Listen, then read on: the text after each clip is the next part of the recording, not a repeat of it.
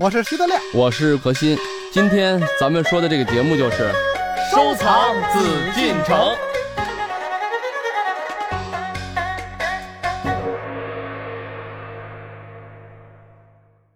欢迎朋友们继续回到我们的艺海藏家，我是主持人永峰。让我们继续来收藏紫禁城。我们邀请到的还是我们的老朋友何时人也组合。今天我们要说一个非常神秘的地方，在这里我们可以看到古代最为精湛的装潢工艺。当天我们在采访时绕过了珍妃井，穿过拱门，来到一处不太引人注意的地方。这里就是我们今天所说的秘密之处，它就是乾隆的秘密花园，也是乾隆皇帝打算退休后的住所——倦勤斋。在进入正门后，这里凹字形的结构分上下两层，显得精巧雅致。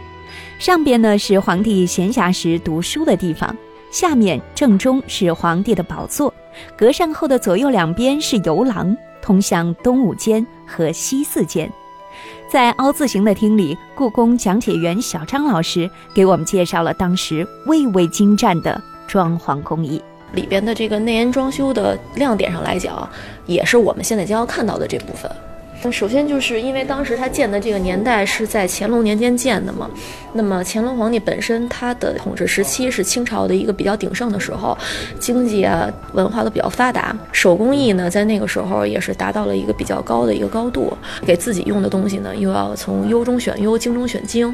那么首先呢，它的整个我们现在看的凹字形一个罩格，它是在江南做的，做好以后呢再运到京城来组装，这是紫檀包厢的。在做好之后呢，你看它还嵌了这个玉，在这边组装好之后，过了一段时间呢，因为南北方的这个温湿度的不一样，曾经出现过开裂的情况，所以呢，有人给乾隆皇帝写东西，就是说看能不能让原来曾经参与过设计和建造这部分的人，再把它参与修复一下，因为有的时候它一些事件崩落之后，他们可能在京城配不了。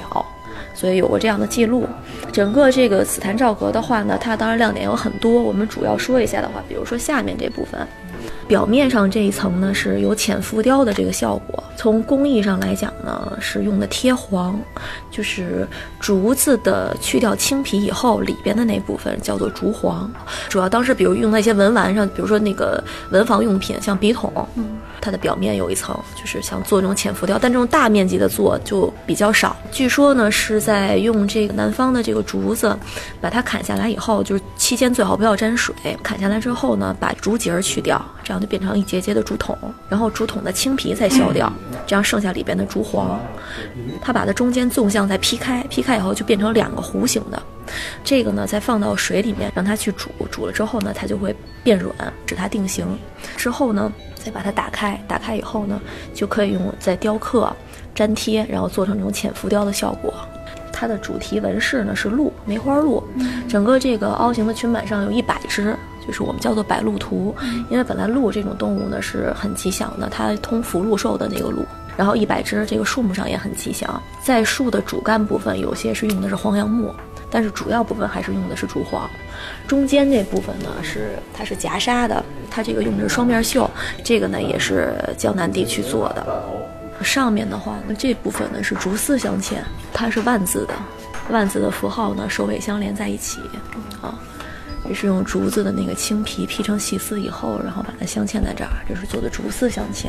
这基本上是他用的一些主要的工艺。我们一会儿呢往里边走，您走的时候呢，就是别踩那个门槛儿，然后最好不要扶门框。还好咱们都没有身高很高的人，因为一般要是身高高，我们还要提醒一下要低头，就也不能碰着上面的那个。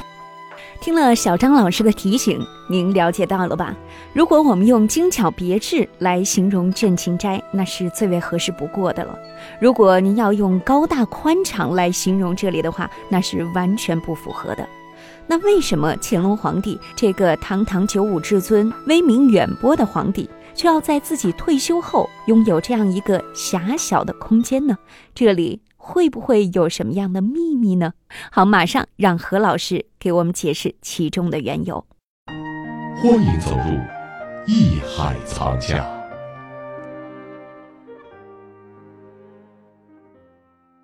乾隆呢，因为整个这个皇帝，中国这么广阔的疆土，嗯全是他的，包括他他以前工作的地方，嗯咱们说了啊，在不管是在故宫啊，是在颐和园啊，还是在避暑山庄啊等等啊，嗯，就他所身处的地方，实际都是大院落。嗯你想，一个人，他周围除了伺候他的人，那嗯都是属于他。你想，他真正到了退位，要颐养天年，把自己的这个江山给他自己的儿子，然后他去努力，而自己呢，要有一个安养休憩、静心沉思。嗯，这个时候，他的地方，他希望什么？希望狭小一点儿，私密一点儿。人嘛，你发现没有？就为什么有的时候人胆儿小的时候就找一小角落啊？对他有安全感。是当然，对于乾隆来说，他不是说这种简单的安全感，而是什么？他已经厌倦了，也是希望自己能到一个很放松，因为就这么点儿的地方，他不用在旁边再有那么多的人，嗯对吧？他要自己去思考。同时呢，这里面就是当这些房子都矮了、都小了，但是就会发现都精致。本身这个宁寿宫花园这么大一个地方，留给他的空间就这么大，并不是很大。可是要在这么大的面积中，他要做出一个园子，就是中国人的含蓄的美。这种体现的是体现了咱们以前先人的建筑的设计的精妙，同时这里面也有他的思想的体现。他就是我需要这样，我从您这儿这么一说呢，我就能够理解之前我姥姥曾经跟我说过的一句话。她说，人老了之后呢，只希望有一把壶、一张椅子、一张床足够。不，我觉得那是你姥姥，那那不是乾隆 啊为什么呢？乾隆这个德量都不行，说我得好几把壶。乾隆说退休，其实没退，对，呃因为他退休那四年还是他管的，对不对？他从这个政治上啊和这个哲学上来考量，然后他还有一个就是他他要不超越他的爷爷嘛，康熙嘛，对啊，所以说他有这个呃，至少这个种谦恭的心态，他要昭示天下。比方说咱自个儿是皇上，咱一举一动都在改写着历史。对他干什么事儿都是历史，嗯，他既然说退位了，就不能我再把着这个这个那个的，对吧？对所以他就给给自个儿弄一个真正的安享晚年的一个地方。那说是安享晚年，其实也未必。就是其实因为咱们也没有清宫的这活到乾隆时候的人啊，嗯也不认识这些人。就是乾隆在退休之后，在这儿住的是住那么踏实吗？是每天晚上就跟人睡个觉，平时还得出去，就跟慈禧那会儿似的垂帘听政啊。还是怎么样晚上都没住过。呃，你你看看，所以说嘛，这就是一个就跟那个先农坛那一亩三分地似的，嗯就是到这个农耕的时候，皇上得亲自去耕这一亩三分地去。嗯，观耕台嘛，哎，哲学的这个意义和这个教化的意义更，大一些，呃，大于。它的真正实际的意哎义。，永丰在参观的时候闹过一笑话，别看嗯我没去，我知道，我听知道什么？呀？我给你讲讲讲。对我都不知道哎，啊。知道，我可知道。这永峰看那个通景画啊，看进去了，觉得太好了，怎么那么真实，那么鲜活，比例、透视都对。哎，这个你看，老师上面那个凸出来的那个那块表现的是什么？那个是是表现的楼台还是仙境？老师说那是空调。这 是有这事儿没有？呃，那那是空调架子，我们是按照人家那个那种形式，我们因为现在整个啊倦勤斋的内部，嗯。我们现在基本做到了恒温恒湿，嗯。对，就在它原来的基础上，嗯。我们必然就增加了一些要除湿的嗯。空调什么的，但是外面的遮挡，嗯。我们还按着原貌嗯。去给它演示，就是我很奇怪的就是这古建筑里弄空调，这不是对它不太好吗？因为呢，咱们说了，倦勤斋最重要的是什么？嗯不仅是建筑，因为建筑这种形式有很多很多建筑是比它要复杂高明的。嗯它最重要的就是它的壁画，嗯就它的通景画，对，这是闻名遐迩的。因为咱们现在国内啊，仅存的原来有几幅通景画，西方的，比如说圆明园原来有，毁掉了。然后建福宫花园就是故宫，还有一处就是说乾隆在中年最鼎盛时期做的这个花园毁掉了。嗯所以说，现在保留到现在的只有全国最大的、最完整的、最精彩的、最精致的，只有倦勤斋的铜镜画。嗯所以，对于绘画的文物保护啊，包括还有丝织品，还有包括铜镜画本身呀等等，它都需要有恒温恒湿，那是最好的条件。乾隆竭尽所能，把他的这个环境营造成了一种文人的环境。对，嗯。而且是自然的环境。你想想，呃，将来这个图录啊，嗯。这次咱说了德亮没去，但是咱们有这个图录。但我要让他羡慕羡慕。对对对对。那，天、嗯。那天我们看到，你不要以为这个通景画只有上面的兰亭和那个藤萝架，嗯。哎，你知道它右手边上嗯。还有，就是整个描绘的是一个院落，有两只喜鹊，嗯两只仙鹤。嗯，你整个人坐在那儿，你就感觉自己好像在这种自然的环境当中。天上人间。啊，这这个词儿现在好像不太好。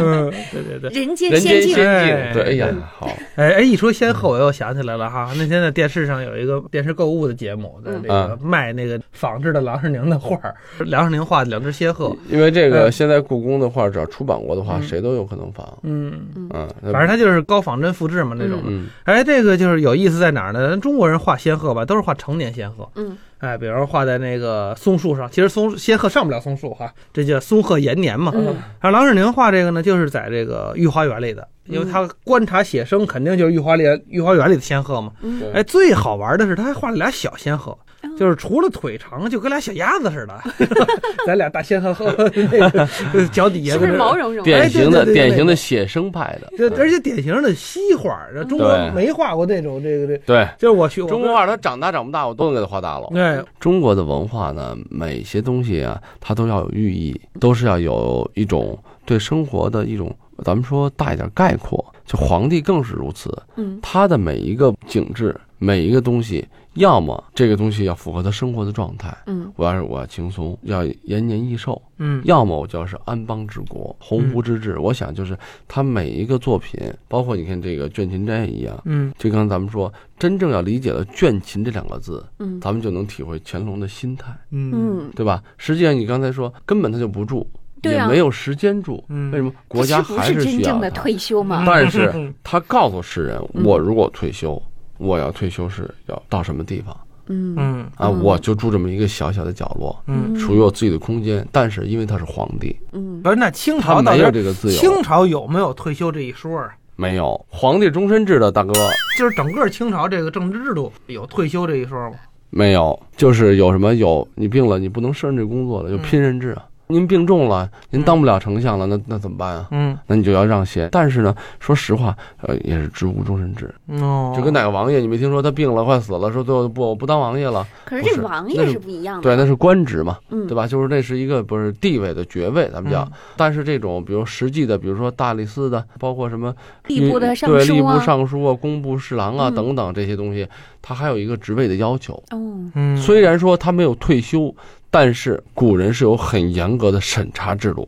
嗯嗯这点来讲，而且他审查皇帝审查，为什么当时乾隆很辛苦？包括以前康熙这个开国的明君或者治国的明君都是非常非常辛苦。哎，您说到康熙，我就想起一句歌词，我真的还想再活五百年。哇，真的还想再活五百年。你说这肯定是不愿意退休的，对吧？实际上也未必，嗯这个是咱们后人给人写的歌词啊。当然他是肯定不愿意死的，嗯，但是呢，休息实际上作为一个人来讲，他肯定是愿意休息。嗯但是就看他对社会的责任和他自己的这种欲望哪个更重要。我想，就通过咱们这些建筑，现在咱们也讲了或多或少有一些器物了。实际每一些，只要对于宫廷，当然咱们不说局部的，比如说钧瓷什么的审美的东西啊，比如说歌谣啊，那是对一种器物、文化、文明的一种敬仰、一种了解。但是对于皇帝本身，不管是三连章啊，咱们也说过什么乐天呃，对，乐天惟精惟一啊，嗯乾隆汉末等等这些东西啊，只要跟皇帝、跟他们这些皇权沾边的东西，一定是什么？一定是有一很深的社会责任感在里头。至少他要表达成这样，这个皇帝有没有这能力？他有没有这个心？嗯他想不想那是一回事儿，对但是这他一定是会这么做的，嗯要昭示天下的。嗯比较勤勉的皇帝，那就是不愿意退休哈。但是呢，如果说疏于正事的皇帝呢宋徽，宗那样的，根本就没上过班，天天在但是呢家画画。他没上过，班，他是无道嘛，嗯嗯，但他也在上班，嗯人家只不过是上的画画班，对吧？这这就我也想上这样的。我们说到这个皇上的这个退休哈，啊，刚刚看到有一句话啊，乾隆皇帝虽然说给自己建造了这样的一个退休住所，但是他没去住，一天都没有去享受过这种休息的状态哈。这是他内心当中就认为这样是不对的，不是一个好皇帝应该做的，是吧？怎么说呢？作为一个皇权的一个社会啊，嗯人治的社会呢，他在位六十多年，嗯等于他实际上六十多年嗯啊。虽然说他自己后来说禅让了啊，嗯，六十年，不管怎么样，这几十年的经历，几十年的治理国家，还有这几十年积累他的声望，实际国家也不允许他这样退位。嗯因为这个社会不像现在有什么有体制保证，有政治保证，有政体啊，有这个法律啊等等。那个时候是什么是人来保证？你是乾隆，你颁布的法律，你不是乾隆，这个法律可以朝令夕改啊，嗯对吗？那也就是说，谁来保证呢？如果底下的官员、百姓希望什么？如果你是明君，他希望你真是再活几百年、上千年，因为他知道你只要在，嗯你的法令就能执行，嗯你的制度就能贯彻，嗯你就是这么要求的。但你不在，很有可能全不一样了。嗯嗯百姓、国家是没有安全感的，所以说他才不能去真正意义上的退休。由于没有真正的制度、嗯体制，还有整个这个咱们说这种法律的保证，以至于很多东西它是贯彻不了的。嗯，毕竟每个皇帝有每个皇帝的性格，嗯每个皇帝认为有每个皇帝的方法。比如这个方法合适，但是他不这么认为的话，那你就是错的，你就要改。嗯嗯所以这就是一个封建社会的一个悲哀吧。啊嗯所以说，咱们现在看到这些卷琴呀、看到这个东西，咱们也应该就很理性的看到，实际上啊，对于社会来讲，这个清王朝，咱们说封建王朝是不可取的，嗯因为咱们都进步了，咱们知道什么样的制度体制更完善、更符合、嗯更适合咱们去发展社会的。发展，嗯但是作为人来讲，实际上咱们很多很多的人的修为远远可不及乾隆，可不及以前的皇帝。为什么？从他们一个人来讲，他们即使是在倦勤斋，即使是在退休的地方，他也是心忧天下，他的责任感、使命感始终没有放下。嗯。这点我想就是咱们现在了解，就是学习文化呀，了解倦勤斋呀，了解不管是建筑啊，不管是器物啊，不管是书画呀，实际上都应该看到，这是一种文化的色彩，一种思想的一种氛围。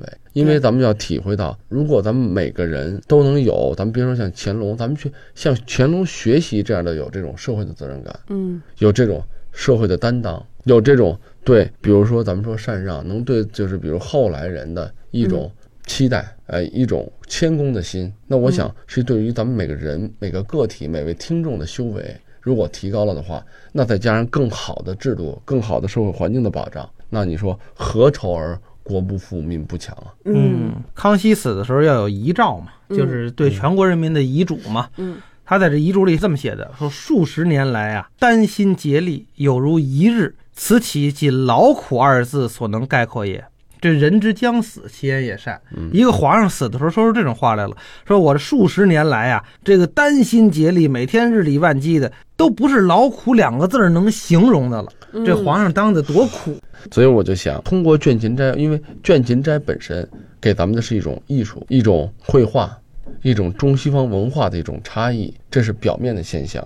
我觉得更深层次的就是，咱们要感受到乾隆的那份对生活、对社会、对百姓的一种眷顾，一种社会的责任，还有一种他的一种自谦啊。这么小的环境，嗯对吧？那我呢就这么很简单的去像你这种低调的奢华，因为奢华在他们眼里已经不是问题，他所追求的就是一种低调，调嗯嗯，哎，真正的低调。，我受教了，你也得好好想想啊我，不能那么我现在就特别低调，啊，你还低调 我？非常低调。